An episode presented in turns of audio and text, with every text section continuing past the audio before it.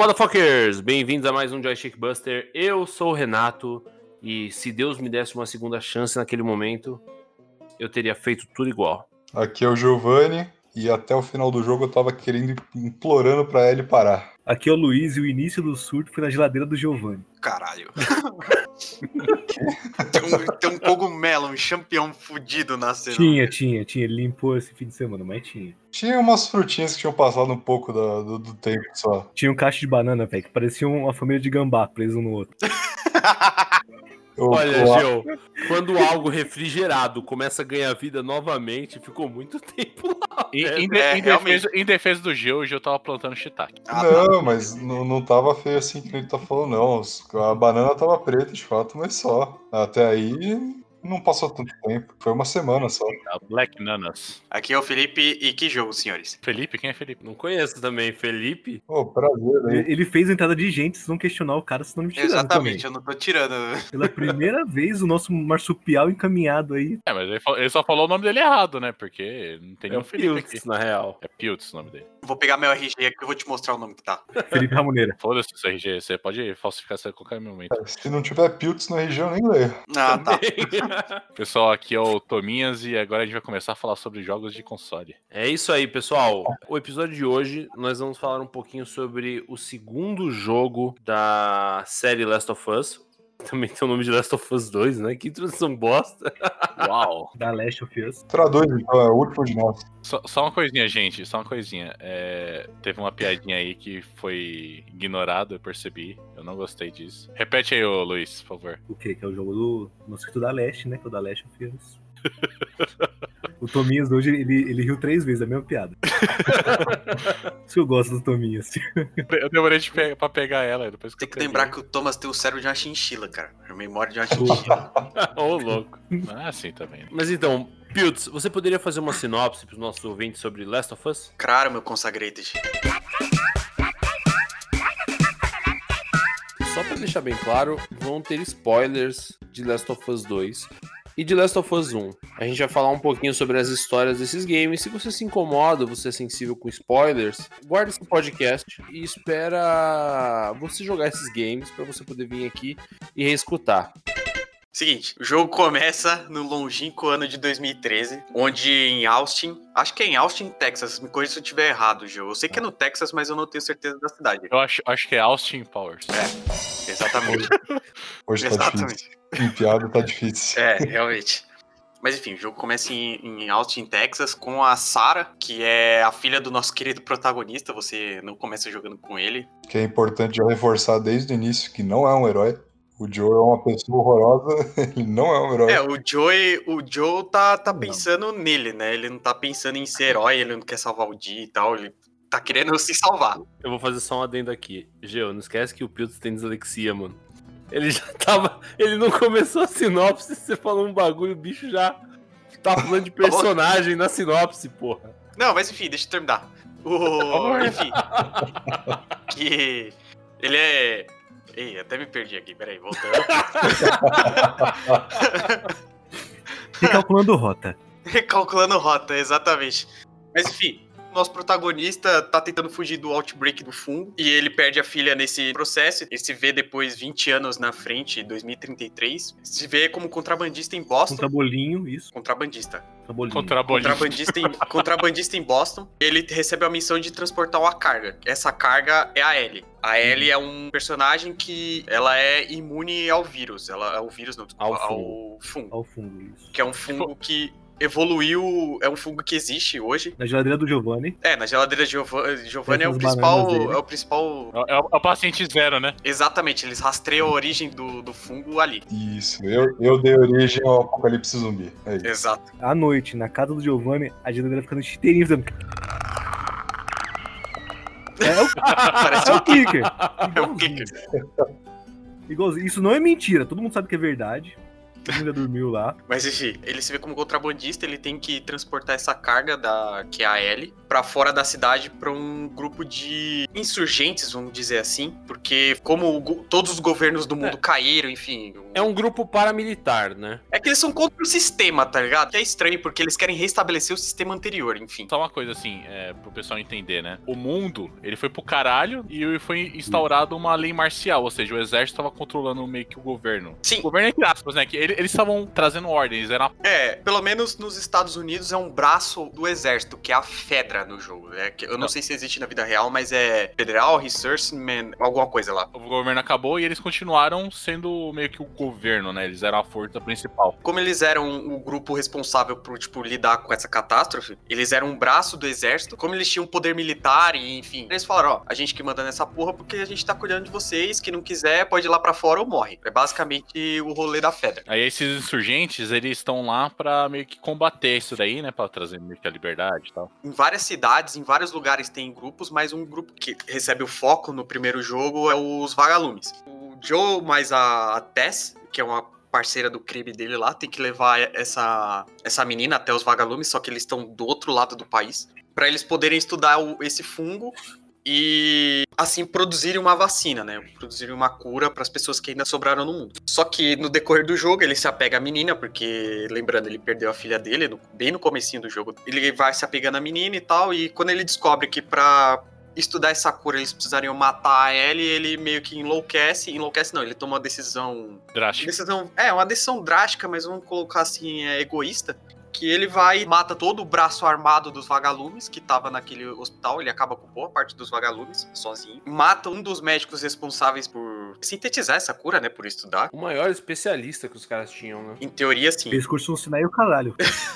Ele vai, mata esse cara e leva embora a Ellie. Leva embora pro acampamento do irmão dele, um assentamento. Que fica no Wyoming lá. Ele leva ele pra lá e mente pra ela. Ela fala, nossa, o que aconteceu? Por que, que eu tô com a do hospital ainda? Enfim, mente pra ela dizendo que tem várias pessoas que são imunes. A ele meio que compra a mentira dele e assim acaba o primeiro jogo. O segundo jogo começa meio que desse final, né? de- é, dessa parte. O segundo jogo começa com o Joe explicando pro Tommy do porquê que ele fez e o que ele fez. Meio que se passaram acho que nove anos, Joe. Nove, dez anos, eu acho. A primeira cena do 2 é imediatamente depois, né? É, são eles já voltando pra cidade. E aí dá um salto de 4 anos. Sim, isso. Tipo, ele explicando meio pro Tommen e depois continua o jogo que você vê a Ellie, tipo, mais velha, você vê o Tommen mais velho. E você vê, de novo, o assentamento do Tommen muito maior. Como a cidade cresceu e como ela evoluiu, assim. Antigamente era, tipo, um acampamento em volta de uma usina hidrelétrica que tinha por lá, que você até ajuda a consertar no primeiro jogo. E no segundo, tipo, a cidade tá gigantesca e tal. Você vê um, todo o ecossistema lá dentro que se criou. Você vê que as pessoas se adaptaram. Tipo, você vê que a humanidade não, não foi embora, assim. Um piscar de olhos sobrou, é, e sobrou três pessoas. Resistiram, né? Exatamente. É, Renatinho, alt tab.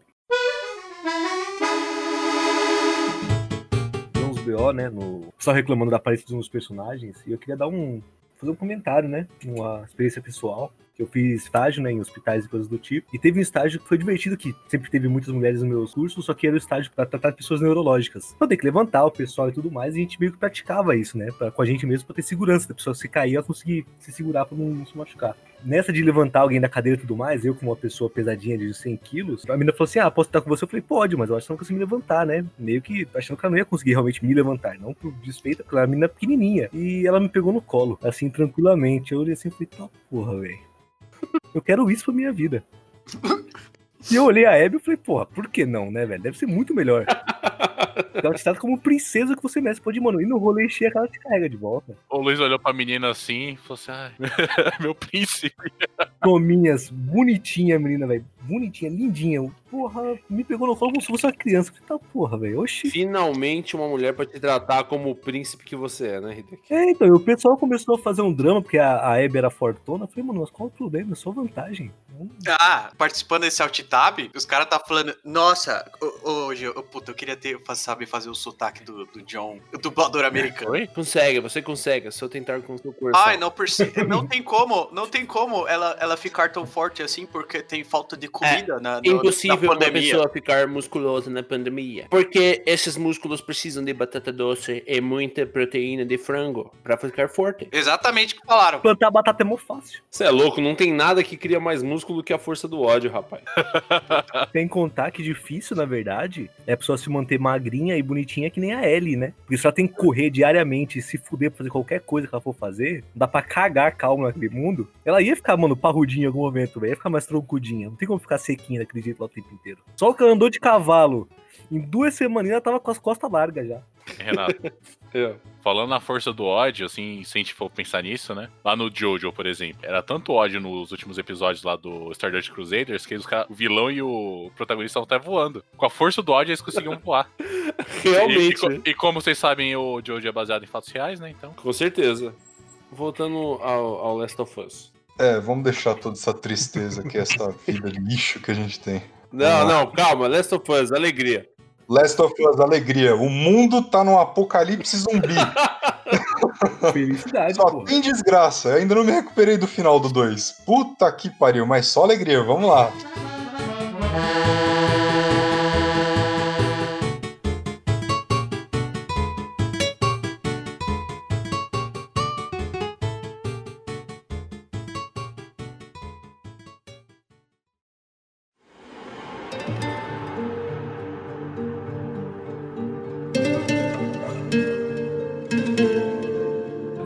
Trazer aqui para a mesa algumas questões do Last of Us. Vamos começar por partes. Esse game, eu não sei como isso aconteceu, eu não tive oportunidade. As únicas pessoas aqui do- da gravação que tiveram a oportunidade de jogar Last of Us 2 foram o Piltz e o Geu. Eu joguei um pouquinho. Ah, o Luiz jogou um pouquinho. É, eu joguei um pouquinho também. Foi a primeira vez que eu vi uma coisa que eu nunca imaginei ver, cara, que era... Snooze do num jogo. Não, não, deixa eu falar, tô falando Fantástico. sério.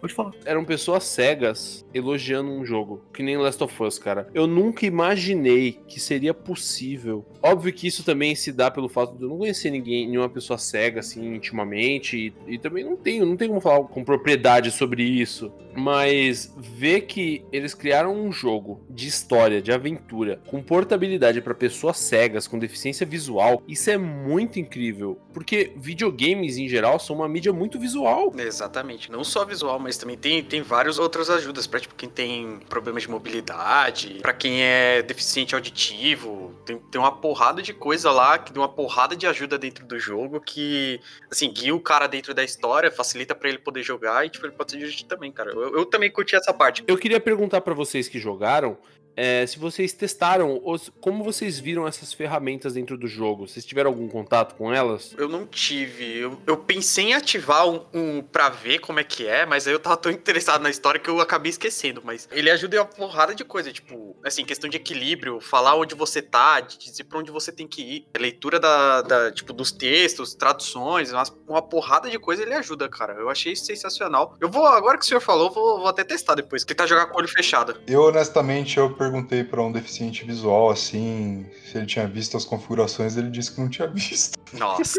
Não!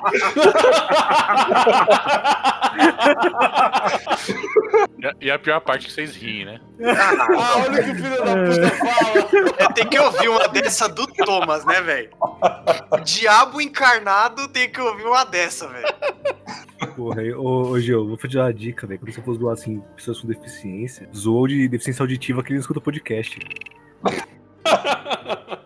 Não, mas ó, é, Sacanagem. o único gamer que eu conheço cego, óbvio que existem vários outros, né? Mas eu tô falando do- dos que eu conheço. É um que joga Street Fighter na Evo. Pô, eu sou um ameba em jogo de luta e tem um cara que não enxerga a tela e só pelos sons ele consegue jogar um jogo de luta a nível competitivo. Tem toda uma preocupação do time da- do Street Fighter em colocar o som 3D entre aspas no jogo, né? Para esse esse jogador em específico, esse rapaz cego, ele precisava entender da onde estavam sendo soltados as habilidades e para onde elas iriam. O Street Fighter V tem esse tipo de som 3D, né? Cara, é o único caso que eu conheço. E eu fiquei pensando em jogos de aventura que era um mundo que não teria acesso para esse tipo de pessoa. Claro que tem gamers que são cegos, que são deficientes visuais. Provavelmente ter um jogo desse portado para essas pessoas é de uma importância histórica. Ainda mais um jogo que é, é relativamente difícil, porque tem, tipo, parte que você precisa se equilibrar, parte que você precisa passar em stealth, parte que você precisa escutar o monstro,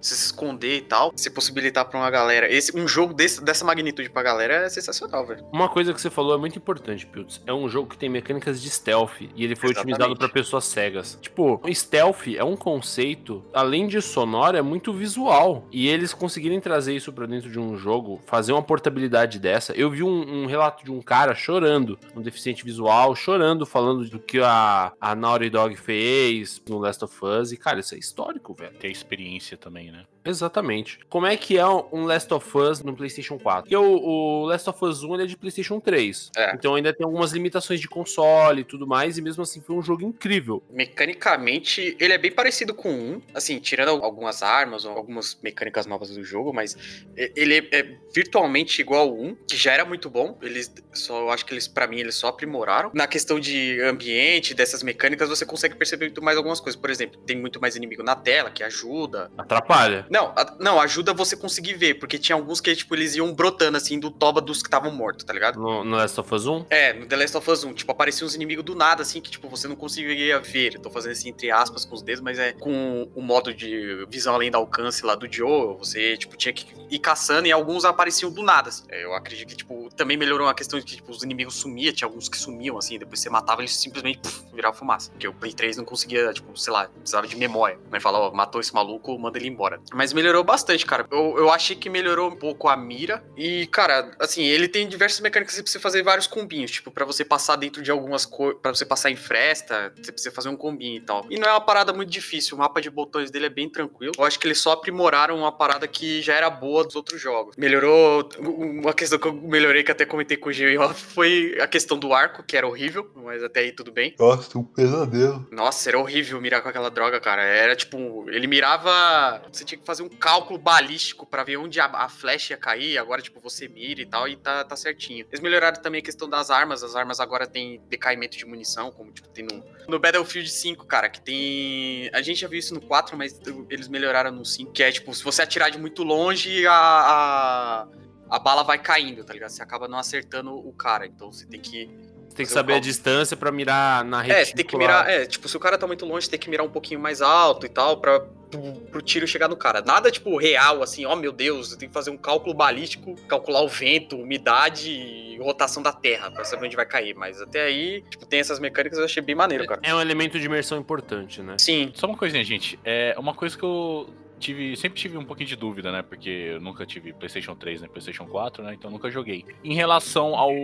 Tipo, que o Last of Us foi teoricamente um sucessor do Uncharted também, né? Um sucessor espiritual. Que o Naughty Dog meio que abandonou o Uncharted e começou a focar no Last of Us. É, em relação à jogabilidade, é, até a profundidade da história também, é, os dois são comparáveis ou é nada a ver com o outro? tem umas teorias de que os dois rolam no mesmo universo, assim. Você até encontra, encontra paradas que são relacionadas.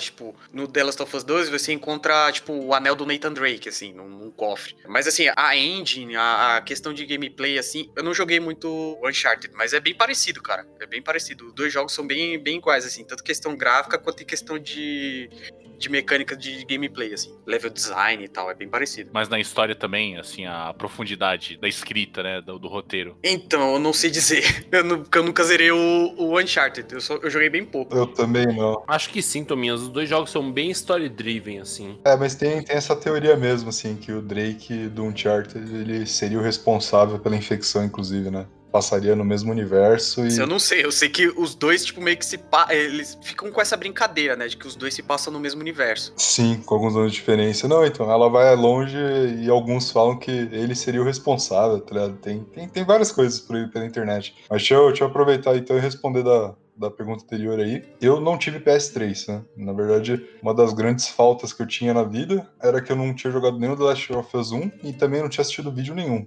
Tipo, eu deixei passar mesmo tudo e sempre elogiavam bastante o jogo pra mim, em nível de detalhe, de ambientação e tudo mais. Eu joguei agora a versão rema- remasterizada do PS4, logo antes de jogar o 2, né? Então foi sequencial, finalizei tipo numa quarta-feira.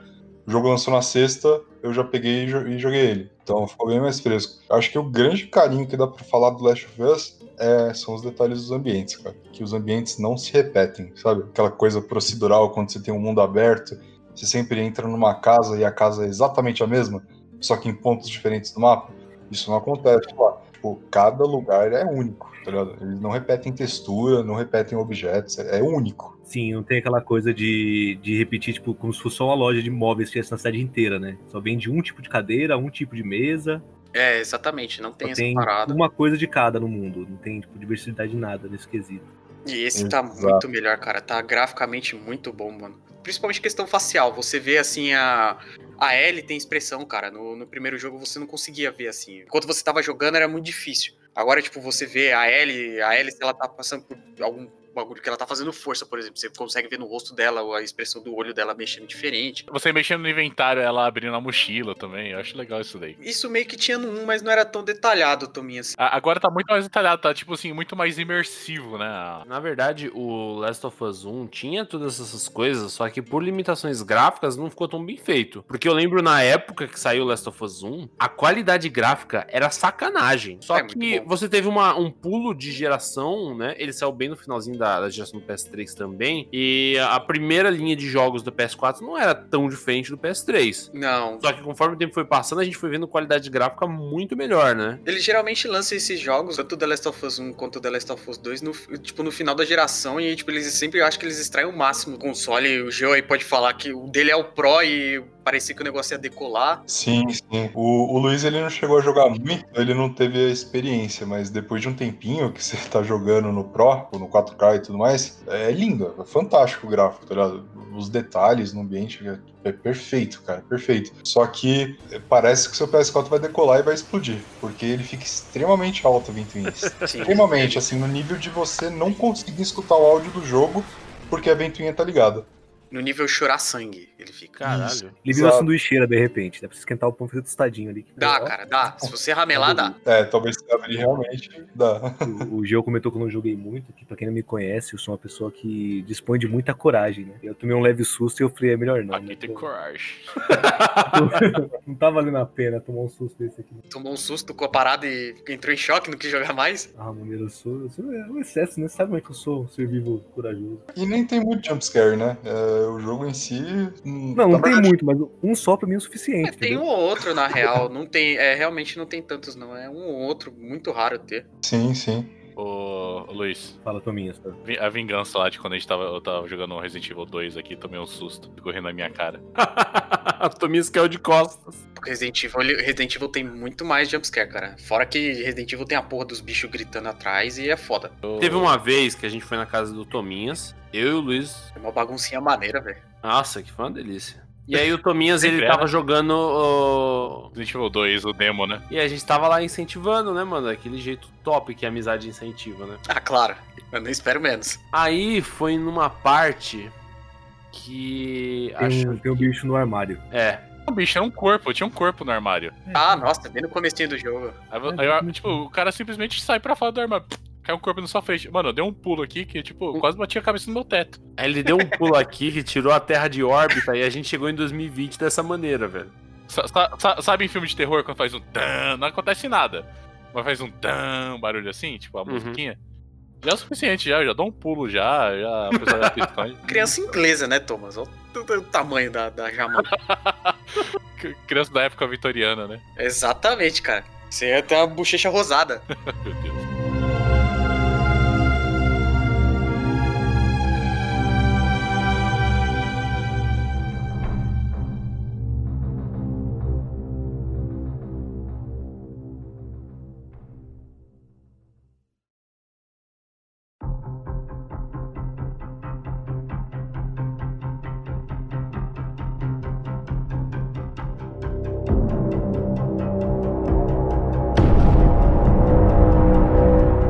Questão nesse jogo, voltando a falar de algumas coisas polêmicas sobre ele, que quando eles anunciaram, estavam falando mais sobre o game, eles falaram que esse jogo você se sentiria o vilão. E você literalmente se sente o vilão, cara. Você joga com o vilão, porra. Aí que tá, cara, aí que tá. Você joga com um dos vilões.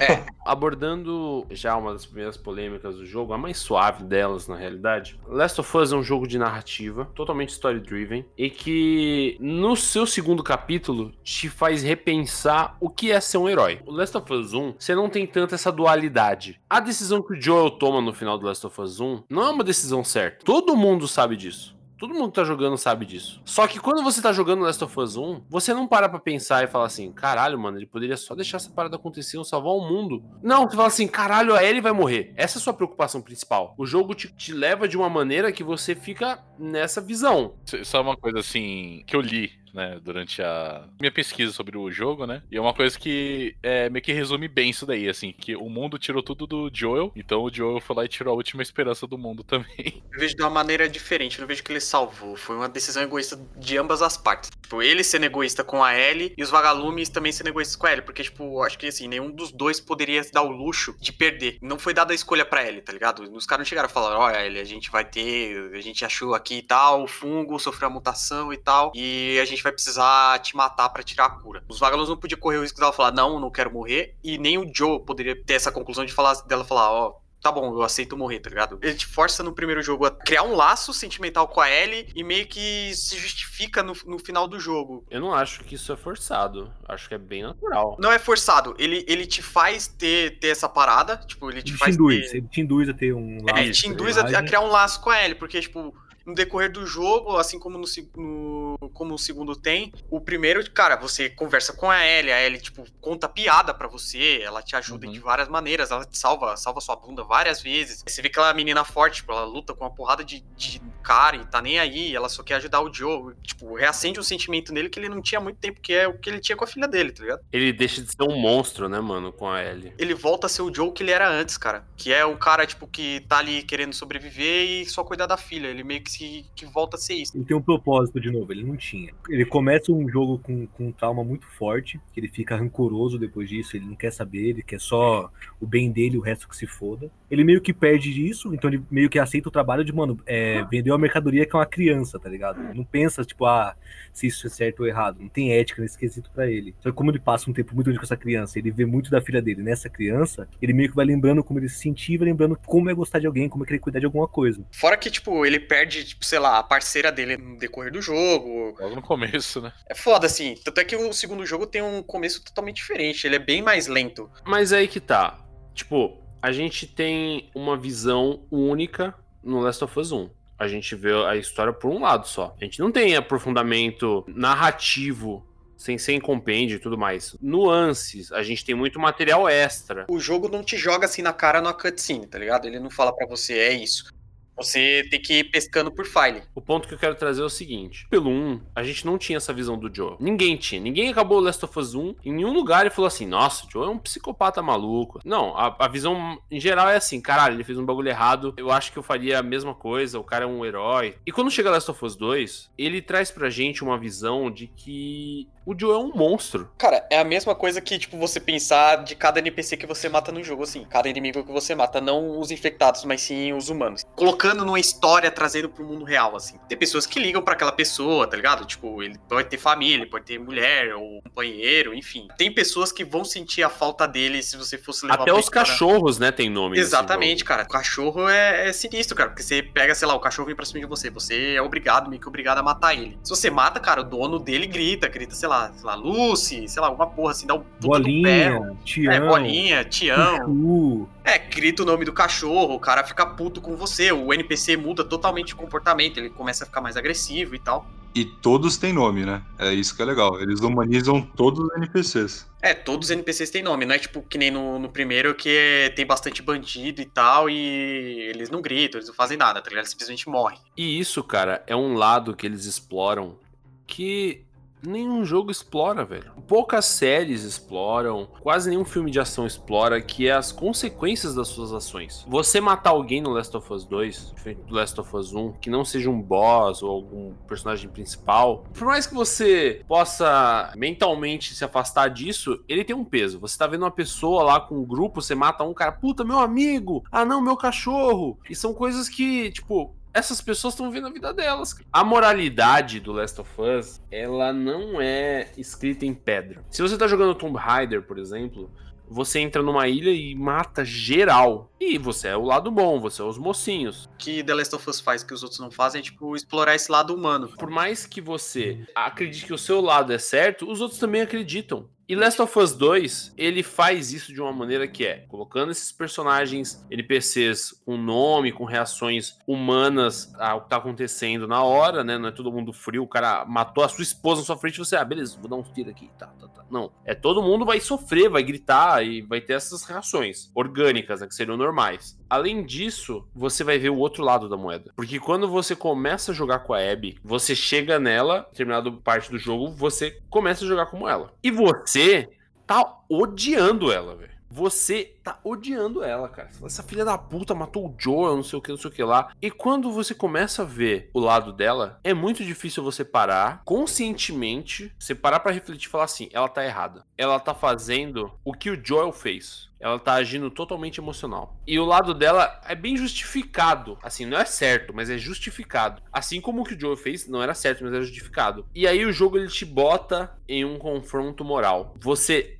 realmente acha que essa pessoa aqui que você jogou, que você viu os laços familiares dela, você viu os amigos dela, não tem razão? O Piltz, ele foi uma pessoa que eu sei que ele ficou muito, muito possesso. O Geu foi outra pessoa que eu sei que ficou muito puta com essa situação. Eu queria que vocês relatassem pra gente como foi ter esse choque entre essas duas narrativas. Assim, para você chegar na segunda parte do jogo, você tem que, não sei, acho que umas 15 horas de gameplay, talvez, não sei, mas é um, é um bom caminho andado. Eu tava mega empolgado com o jogo e tava curtindo pra caramba. Aí, para exemplificar, eu comecei a jogar na, na, sexta de noite e cheguei, acho que nesse ponto no, no domingo, sábado para domingo, eu acho. O jogo me colocou no, no controle da Abby.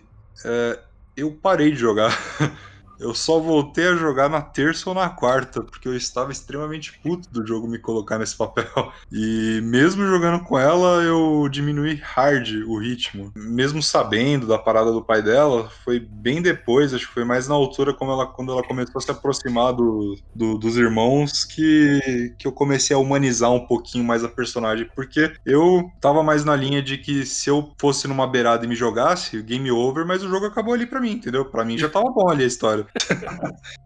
Acabou ali sucesso. Posso montar o final na minha mente, né? Eu não preciso desse final merda aqui. Exato, exato. A, a história evolui um pouquinho, né? Você vê a, a, as coisas que aconteceram pelos olhos da Abby. No... Acho que a gente tem que dar um passo para trás e explicar mais ou menos como é que ocorre a timeline do jogo, né? Manda bala. Basicamente, o povo da cidade de Jackson, que é para onde eles foram, eles estão fazendo patrulha e nisso o Joe e o Tommy, eles são cercados por uma horda. E eles começam a fugir e né, nesse caminho eles encontram essa garota, a Abby. E eventualmente eles se escondem numa mansão que tá com os amigos da Abby. É revelado que esse pessoal conhecia ele e acabam matando ele ali torturado na frente da Ellie. Só pra comentar, eles são ex-vagalumes. Todo esse grupo da Abby, que faz parte agora da WFL, eles são pessoas que sobraram, os vagalumes se desmantelaram. Depois do que o Joel fez, que ele acaba com metade da galera, e eles meio que desmantelaram. E uma parte do grupo da Abby sobreviveu e vai pra Seattle e se juntam a esses caras da WFL. Então, isso, isso acontece na frente da Ellie, né? E ela fica mega traumatizada e mega puta e ela jura vingança ali, né? E, e aí as pessoas não estão liberando ela pra ir pra essa vingança, né? E o Tommy ele sai de fininho da cidade para evitar que ela vá sozinha, né? E ela vai logo atrás, de qualquer forma, com os amigos dela. E aí a timeline se passa que eles ficam três dias em Seattle, e nesses três dias ela tá basicamente buscando vingança com todas essas pessoas que ela encontrou, né? Você passa esses três dias basicamente massacrando essa galera, e os próximos três dias você vê a Abby vivendo na cidade de Seattle, e enquanto essas coisas acontecem, né? Os amigos dela sendo massacrados e outras coisas com ela também. Uh, segue aí. Perdeu aí, meu, meu consagrado? Me perdi. Porque assim, ela consegue arrumar uma expedição que tá indo atrás do Joe pra conseguir a vingança dela. Nem falam que é atrás do Joe. Eles falam assim, ah, será que ele tá aí? Ele, ah, deve estar. Tá. Se não tiver, a gente tira ele da toca. É, tipo, eles não, não dizem, ah, ele é o Joe ou é o Tommen. Eles não, em momento algum, eles, tipo, definem qual que é o, o alvo deles, tá ligado? Você sempre vai ser o herói. Você tá jogando um jogo, você é o herói. Pode ser quem for que você vai ser o herói, porque é você que tá jogando. E você nunca espera que, tipo, vão querer se vingar de alguma coisa que você fez. Então você assim, ah, Exatamente. quem será, né? O que aconteceu, né? Olha só, matei meio Cara, mundo, foda-se, tá ligado? Eu imaginei até no primeiro jogo tem uma parte de uns canibais, né? Que o Joe e a Ellie acabam, tipo, massacrando esses caras. Eu achei até que no começo do jogo era esses caras que tava vindo atrás deles. Eu não imaginei que fosse os vagalumes vindo atrás, tá ligado? Eles vão e tal, tem esse cerco com o Joe, que ele tá fugindo. A Abby, tipo, meio que vai atrás e a galera dela já tá meio que falando, puta, minha mulher tá grávida aqui e tal, lá tem muita gente, deixa esse bagulho pra lá, porque eles meio que seguiram a, a, em frente. E de ter da ideia, eu acho que foi assim, ah, vamos ficar por aqui mesmo, né? Tipo, vamos recomeçar por aqui. Porque ele tava querendo sossegar, né, também. Ele não tava nessa vibe toda, assim. De... O Owen não queria mais tretar, tá ligado? Porque ele meio que já tava meio de saco cheio da WFL, porque eles são basicamente uma fedra no, no final das contas. Só sobrou filho da puta no mundo no final, né? É que no final, tipo, eles eram tão cuzões quanto o pessoal do governo, pra galera, tá ligado? Aí, tipo, rola essa treta e os caras pegam e falam assim, cara, vambora e tal, não sei o que. Só que por sorte é, a Abby acaba encontrando o Joe. Por isso que eu não aceito até hoje. Eu entendo o final do jogo, mas eu a odeio. E com requinte de crueldade, ela vai e mata o Joe. Mata o Joe com um taco de beisebol na frente da, da Abby. Ou da, desculpa, da Ellie. É o mesmo é. nome, filha da puta.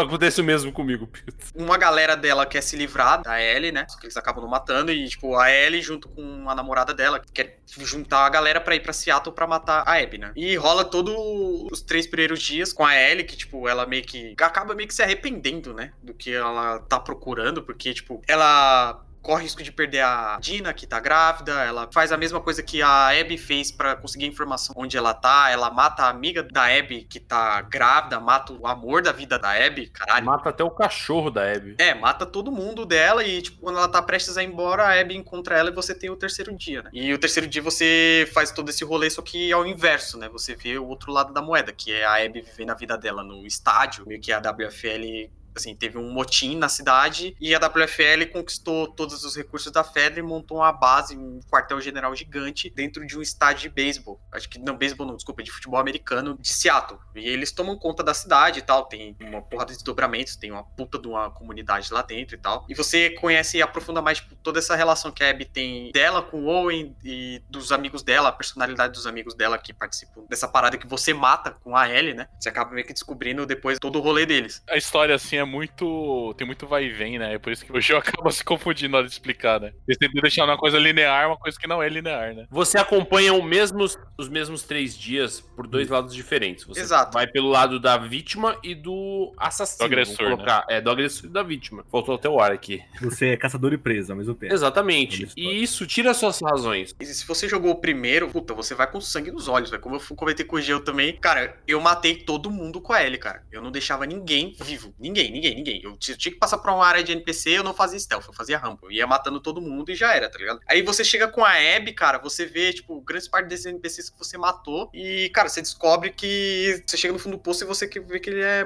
que ele tem um buraco lá embaixo ainda, porque, cara, esses caras tinham família, esses caras tinham a personalidade deles própria e tal. E você vê que, tipo, eles foram não que eles foram meio que arrastados pela Ellie, mas, tipo, esse, da Abby, mas esse sentimento dela meio que causou a ruína de todo mundo. E meio que isso que acontece no final do jogo, né? Ela acaba. Ambas acabam perdendo tudo. Passado esse combate nesses três dias, tem um combate final entre as duas. A Abby não mata a Dina, ela tem a oportunidade de matar a Dina, ela não mata, porque existiu toda uma ressignificação da vida dela quando ela conheceu o Levi. O Levi e a Yara, né? É, a Yara que a Yara acaba, né, ficando para trás. Mas a Abby, ela acaba tendo com o Levi o que o Joel teve com a Ellie. Então ela tem uma pessoa que ressignifica a vida dela de uma maneira muito importante para essa pessoa chegar a ponto de agora eu vou me vingar dessa pessoa que matou todos os meus amigos e falar assim: não, não vou fazer. Isso não é certo. Eu tenho coisas melhores para fazer da minha vida. Ela dá esse sentido para a vida da Abby. É, ela, veja acabar com a vida da Jean e da Ellie, ela meio que fala. Pelo Levi, né? O Levi meio que olha para ela assim e fala: oh, não precisa disso. E aí você tem o futuro futuro, aonde a Ellie tá feliz. A Dina teve o filho dela. Eles estão vivendo uma vida tranquila, pacífica, num lugar maravilhoso. Só que a Ellie, ela ainda tem ataques de pânico. Ela ainda tem problemas pra dormir. Tem uma cena específica que ela tem um- uma crise de ataque de pânico, assim, muito forte. Dá a entender que isso é recorrente. Até porque ela tá um pouco mais abatida, ela tá um pouco mais magra, tem umas olheiras e tal. E é meio que acontece também com a Abby no decorrer do jogo, né? Tem várias cutscenes que depois de certo tempo você vai jogar com a Abby. É sempre ela repetindo a cena dela entrando na sala de cirurgia e vendo o pai dela morto. Ou alguma outra parada, ela entrando na sala de cirurgia e vendo o Lev e a Yara enforcados. Tem vários rolês assim. E aí a Ellie tem uma pista da Abby, vai atrás dessa pista, tem o confronto final. É, não, mas é, é importante dar o peso desse ponto aí, né? O peso emocional desse ponto. Que isso aí é praticamente o epílogo do jogo, né? Quando acontece todo o embate lá no terceiro dia da Abby, e ela poupa a Ellie, você pensa, pô, agora acabou. E aí a Ellie começa uma vida, né? Então, teoricamente, tudo acabou. Aí vem o Tommy, que, que nem o Piltz levantou, é Highlander, né? É, Highlander, porque ele toma um teco, velho. Ele toma um teco.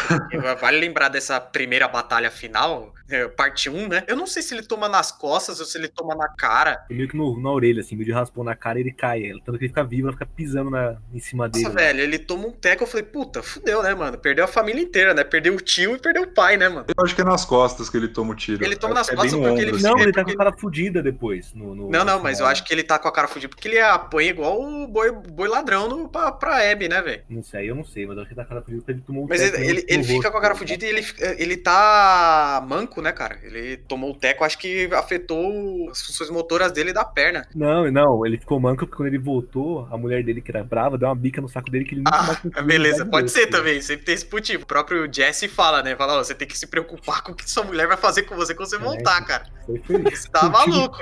Tomou de 38 no joelho pra ficar ligeiro, não fugir Você novo, faz porra. não tá escrito, não. Tem essa parada, e como diria aquela música, né? Chegou o Vanderlei e veio dar a ideia errada, né, velho? Porque o, o Tom é o Vanderlei nesse, nesse quesito, né, cara? Porque a, a Ellie tá suave. a Ellie tá suave no, no rolê dela, pá. E ele chegou, e aí, mano? Vamos lá, orgia de traveco? Vambora? Aí, velho, fixa a cabeça dela ao maior estilo Inception, né, cara? E ela não consegue mais, ficou obcecada. Perde o amor da vida dela, a Dina, nesse meio tempo, né? Nesse ponto você só consegue falar, né? Por favor, para.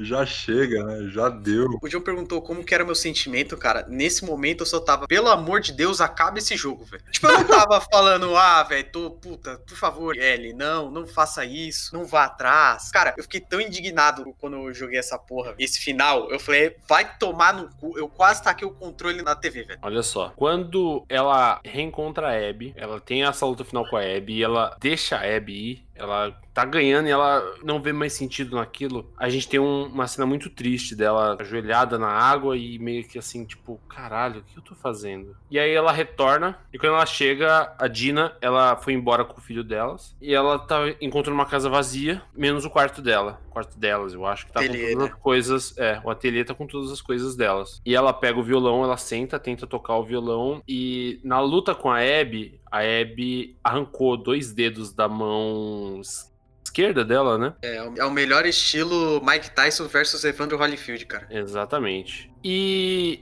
ela tá tentando tocar a música que o Joel fez pra ela. E por falta de dois dedos ela não consegue tocar. Sim. Então, além desse conflito, ter distanciado a Ellie da família dela, ter tirado tudo, tudo, tirou tudo dela, essas vinganças. Tanto dela quanto da Abby. A Abby também perdeu muito. É, ambas perdem, né? Ela ter ido atrás da Abby no final só arrancou a última ligação dela com o Joel.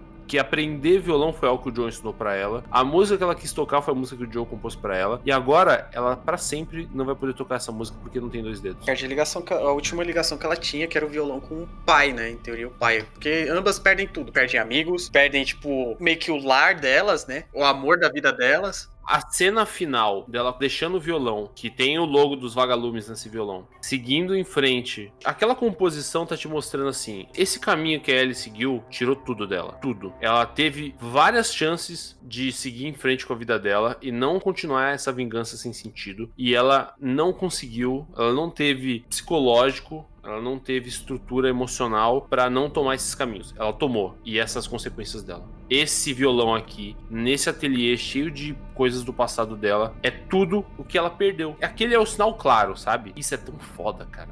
Isso é tão foda, velho. Como diria o seu Madruga, né? Vingança nunca é plena, mata a alma e envenena.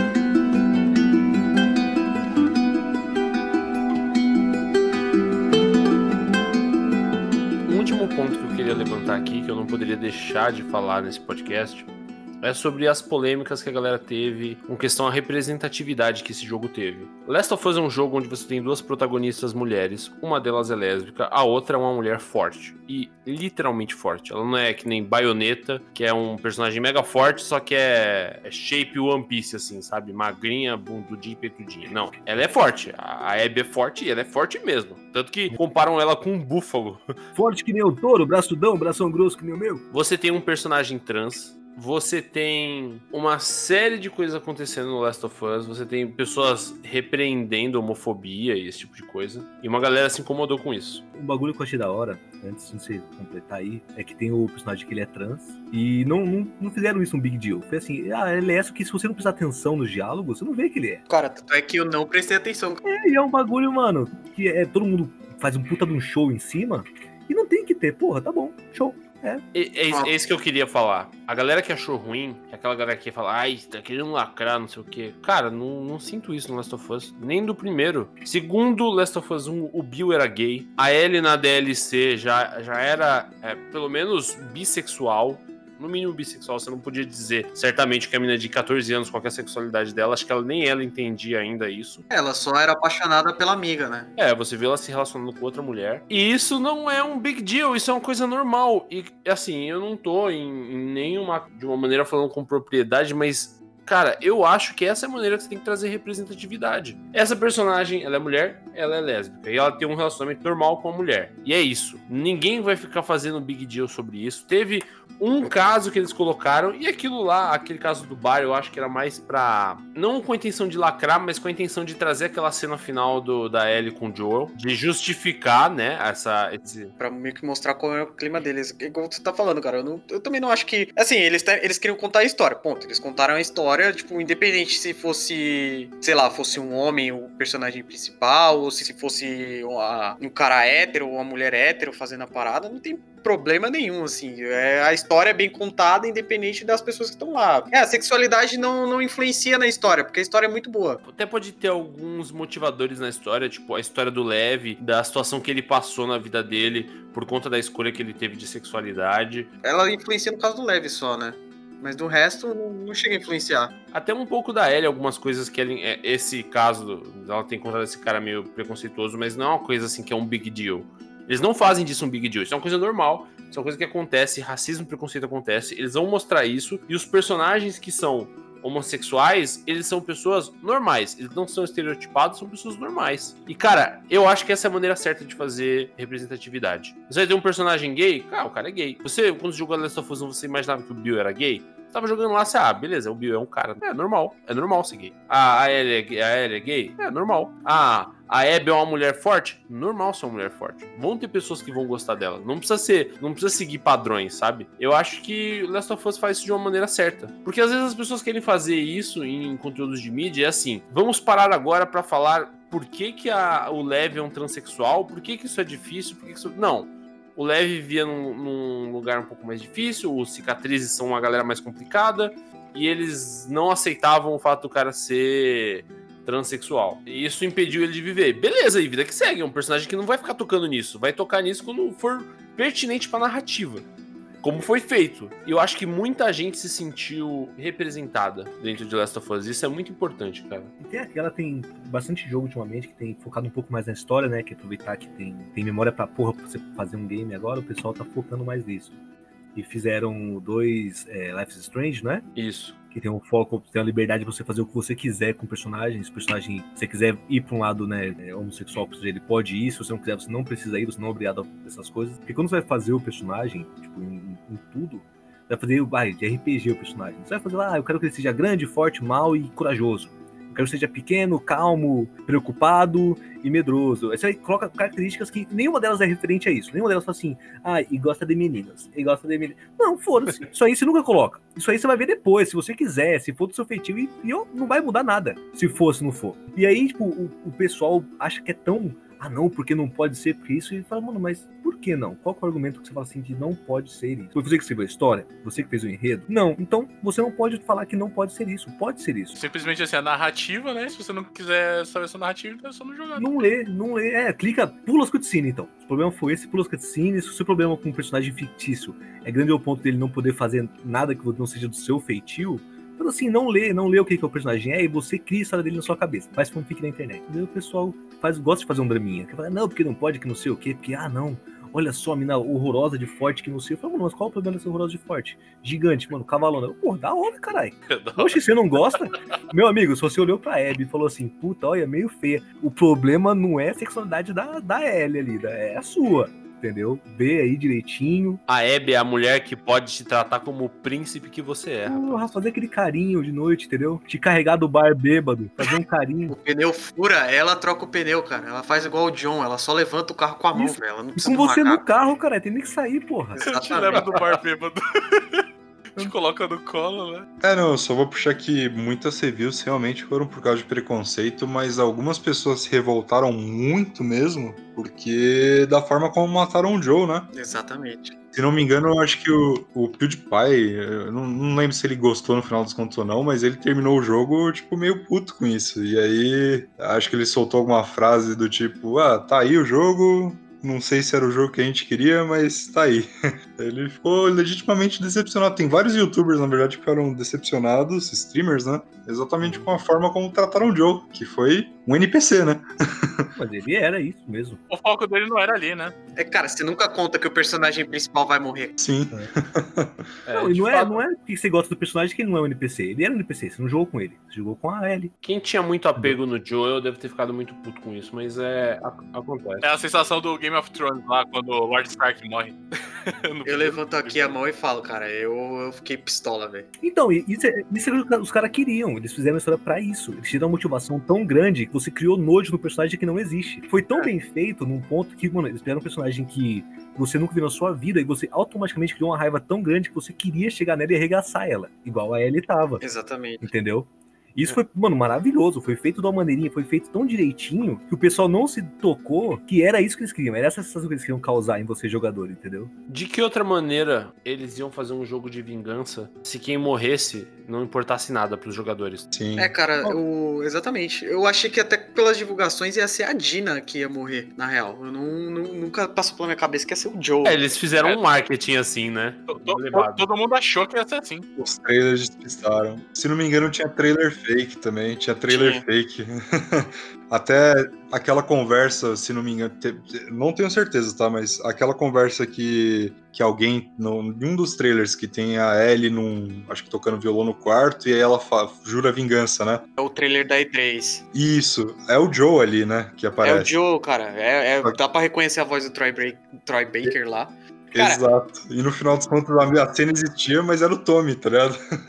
eu revisitando esse trailer, cara, eu, eu, falei, puta, tava. Assim, eu não acho que esse trailer foi pra enganar, não, cara, porque tava na nossa cara, mano. O Joe não participou daquela treta, mano. A Ellie matou todo mundo sozinho e você vê que ela tá, mano, fudida. Fudida. E, tipo, ele chega, ele tá todo limpinho, cara. Ele tá todo limpinho, ele não encosta em nada. Tipo, ele meio que passa pelas paradas e nada afeta ele ali. Ele só pergunta como ela tá. Eu joguei o começo do 2, do dois, né? E apareceu no YouTube pra mim esse trailer eu vi. Eu não tinha visto da E3, tá ligado? Não tinha visto nem quase nada de divulgação desse jogo. Eu fui ver esse trailer eu falei, puta que pariu. Quer ver que o Joe vai ficar igual o Coringa do no Batman Arkham Knight? Vai ficar dando, falando: olha, vai ali, garota. Vai ali, os caras tão vindo aí, hein?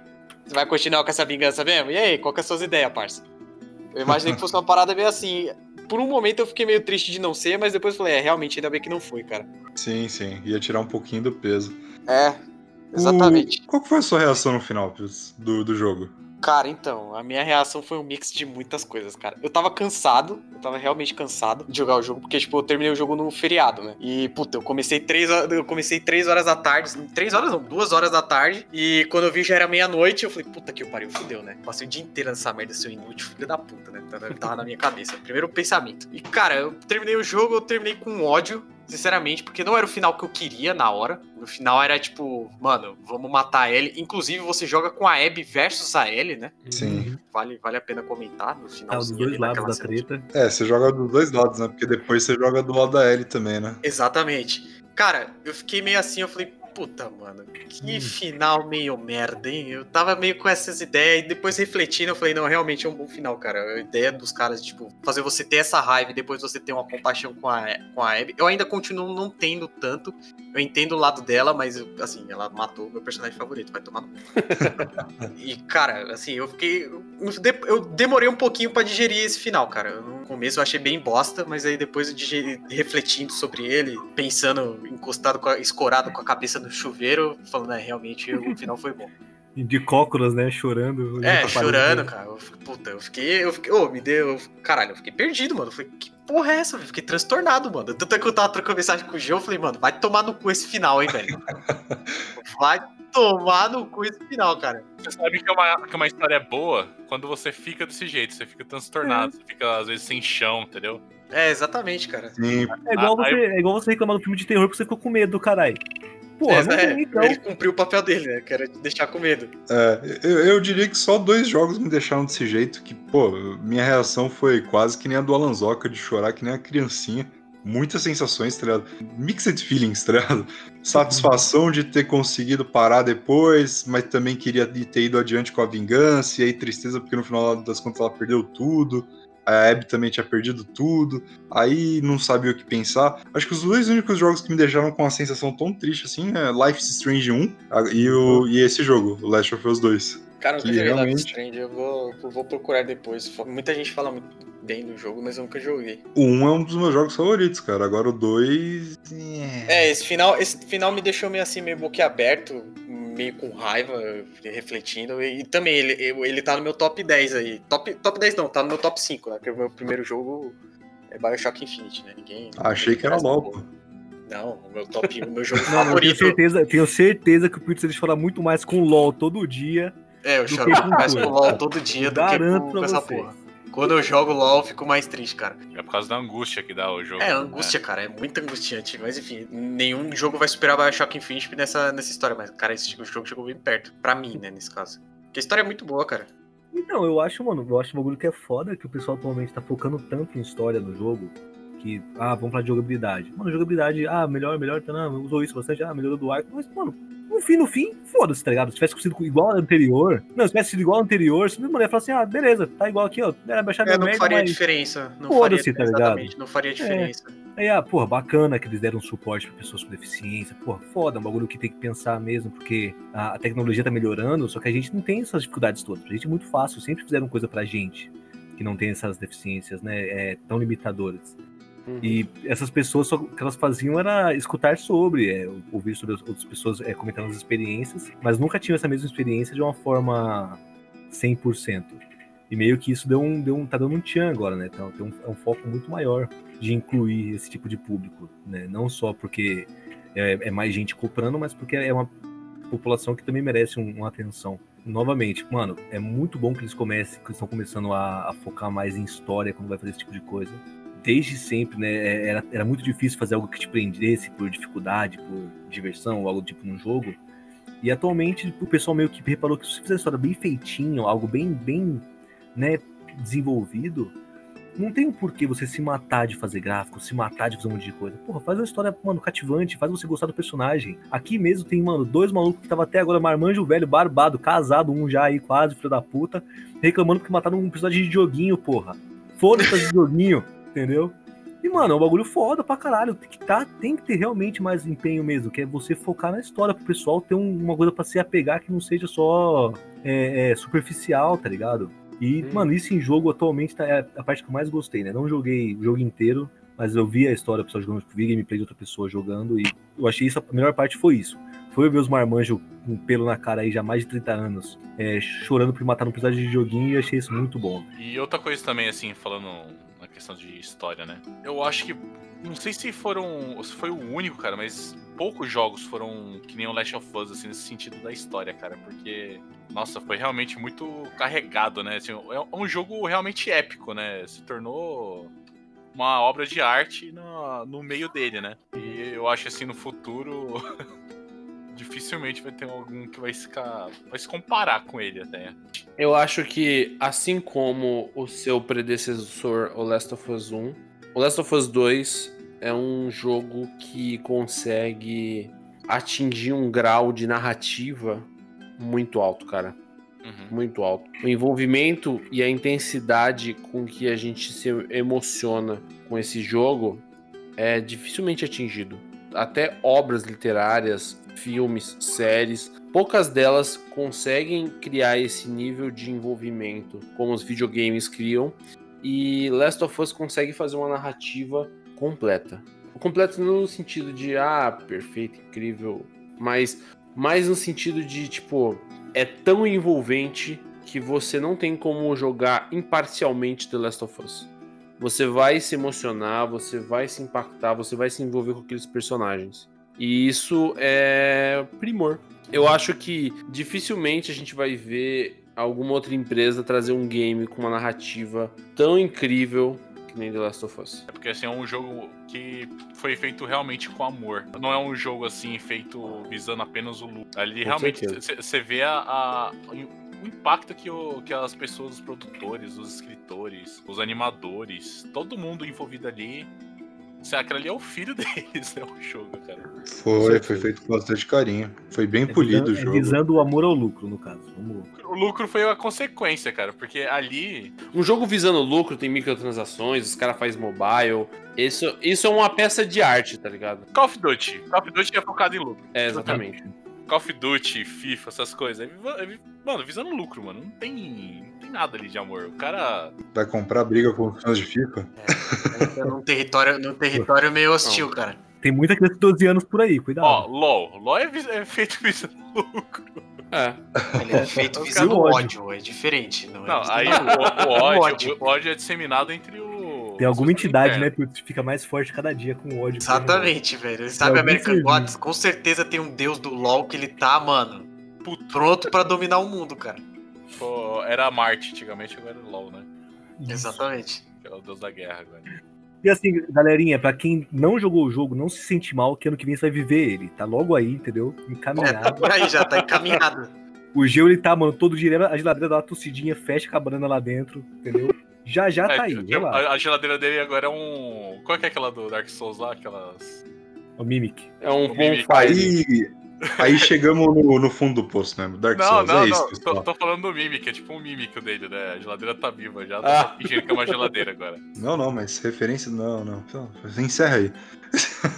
Mas bom, é, é isso, pessoal. É, A maravilhosa arte deste programa foi feita pelo nosso incrível amigo Hidequinho. Lois, passa as redes sociais aí, pessoal. É a Hidesenhos no Instagram e Hidekito no Twitter. Todos com Os- H no começo e CK no Ki. Os links estão na descrição também. É, eu queria agradecer aqui o senhor Giovanni Braga e o senhor Felipe por essa participação maravilhosa. É esse desconhecido que tá com a gente hoje aí. Eu só queria mandar um beijo na alma de todos aí. Valeu pela participação, senhores. Todo mundo com alma podre agora. Exatamente. Críticas, dúvidas e sugestões, joystickbuster.gmail.com. Siga a gente também nas redes sociais, o Instagram, arroba joystickbuster, e o Facebook é facebook.com.br joystickbuster. Nós vamos prometer de novo, e não vamos cumprir provavelmente, mas vamos tentar postar mais coisas nas redes sociais também. Se vocês conseguirem também, galera, eu nunca pedi isso, mas acho que eu vou pedir que vale a pena. Classifica a gente aí nos seus apps de podcasts. Dá uma compartilhada, repasse pros seus amigos. Esse programa ficou, esse programa ficou bem legal, galera. Mostra pra avó. A avó vai adorar, vai entender nada. Fala, "Ei, isso aqui é negócio de videoguinho? Joguinho, joguinho. Ah, os videoguinhos que você Eu joga? gostei, eu É gostei os que o Vigo James. Os Eu gostei, videogames. que o, eu gostei que o Geo tá ficando velho. O Geo, desculpa, o John tá ficando velho também nos apps. Toma, É, mano. mas o jogo também vai trintar daqui a alguns dias. Aí, Já, já, tá engatilhado já. você, É, você surfa na web, na, na, na web? ou- Eu tenho muitas amizades virtuais. Eu Você surfa na web? meu computador, rapaz. Mas Mas é isso, pessoal. Obrigado pra quem ficou aqui. Um beijo no coração de vocês e falou! Um beijo na alma. Falou, valeu! Valeu!